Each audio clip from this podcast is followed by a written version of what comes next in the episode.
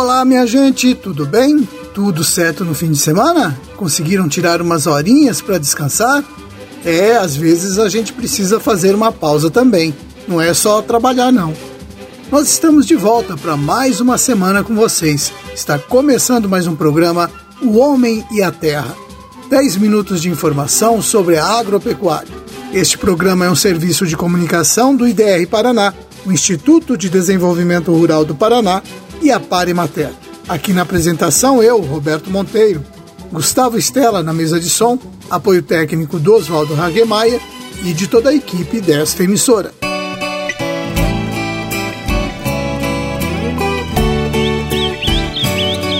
Hoje é segunda-feira, dia 1 de março de 2021, lua cheia, dia de Santo Albino e de São Félix.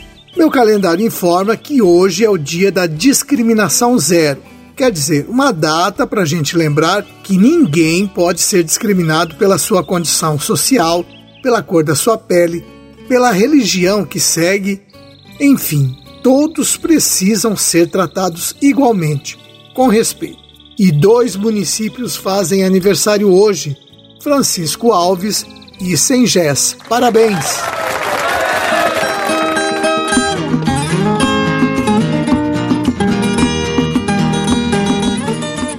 Faz algum tempo que os profissionais do IDR Paraná vêm orientando os criadores de gado leiteiro a melhorar as pastagens. Em Iretama, o Vitor Severino e a esposa dele, a Luciana, são um exemplo desse trabalho.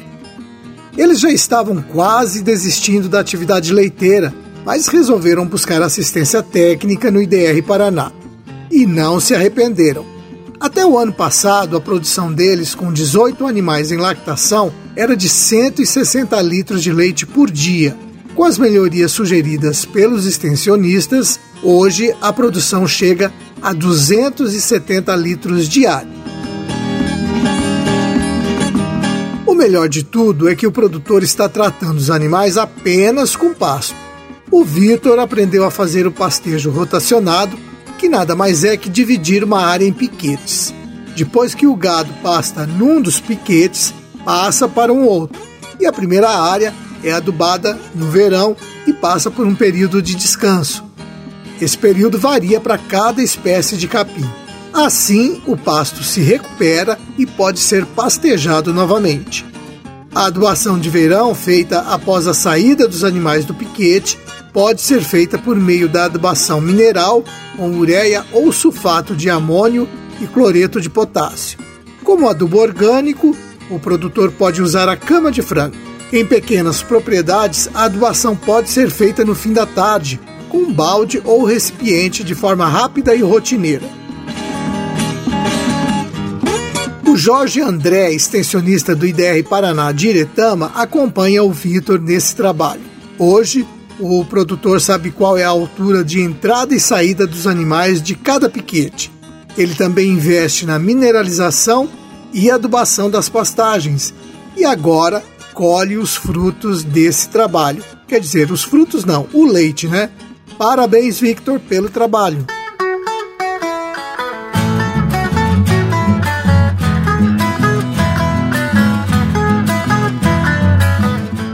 E vamos voltar a falar sobre o consórcio Milho Safrinha e Braquiária.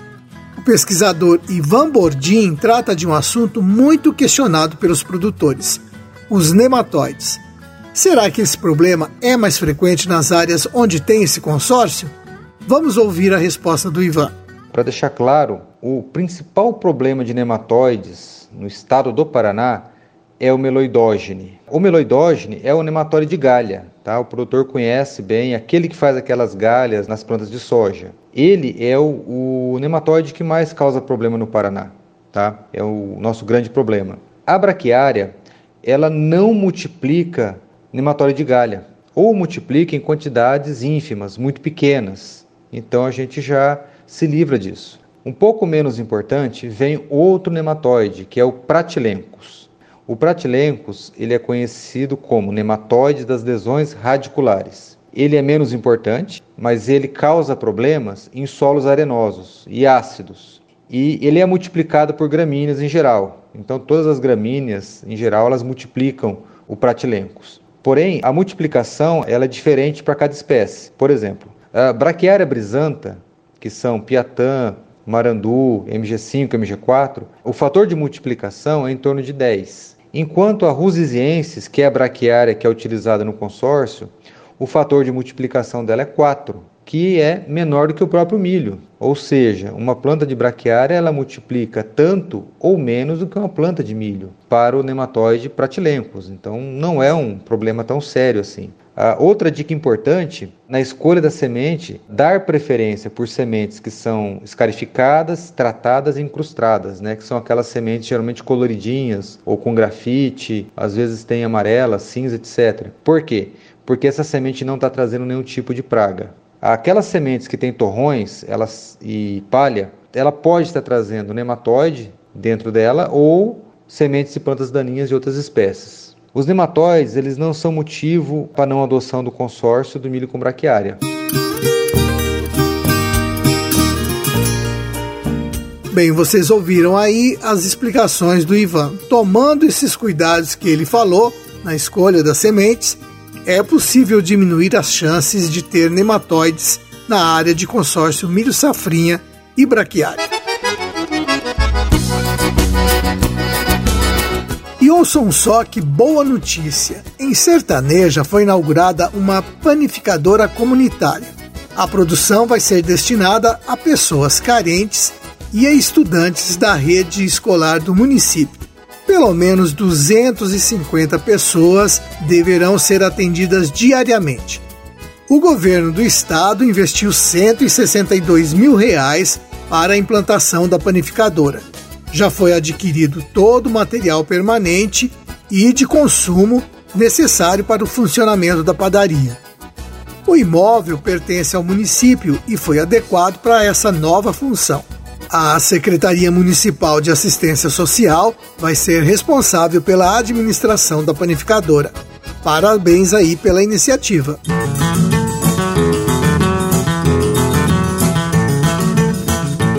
E olha só, a produção de maçã pode ser uma boa alternativa para pequenos produtores de palmas. Mas o cultivo de macieiras exige muita mão de obra em várias fases, como no momento da poda, raleio e colheita. O Lucas dos Santos, do IDR Paraná de Palmas, me informou que atualmente 15 produtores do município se dedicam ao cultivo de maçã. Ao todo, a área com a frutífera ocupa 395 hectares. Em pequenas propriedades de até um hectare, três pessoas dão conta de fazer todo o trabalho com as macieiras. O Lucas calcula que a produtividade média de 35 toneladas por hectare renda ao produtor uma receita líquida de 50 mil reais por hectare. E segundo ele, o município de Palmas tem um clima que ajuda o desenvolvimento das macieiras. Outro fator importante é que o município tem uma unidade de armazenamento e frigorificação do IDR Paraná, a unidade tem capacidade de armazenar 7 mil toneladas de frutas a granel. Com isso, o produtor tem local para guardar as frutas colhidas e ganha tempo para buscar melhores preços. O município também tem diversas empresas especializadas na classificação e embalagem da maçã. A maçã pode ser vendida a granel para essas empresas ou ainda o produtor pode negociar a classificação e embalagem das frutas com a sua própria marca. Bom, tá aí uma sugestão para os produtores de palmas. Mas antes de entrar na produção de maçãs, é preciso planejar tudo direitinho e conversar com o técnico, tá certo?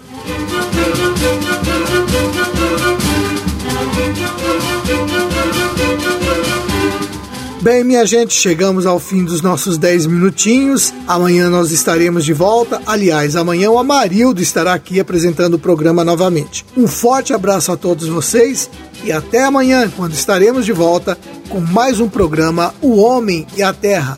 Até lá, se Deus quiser. Tchau!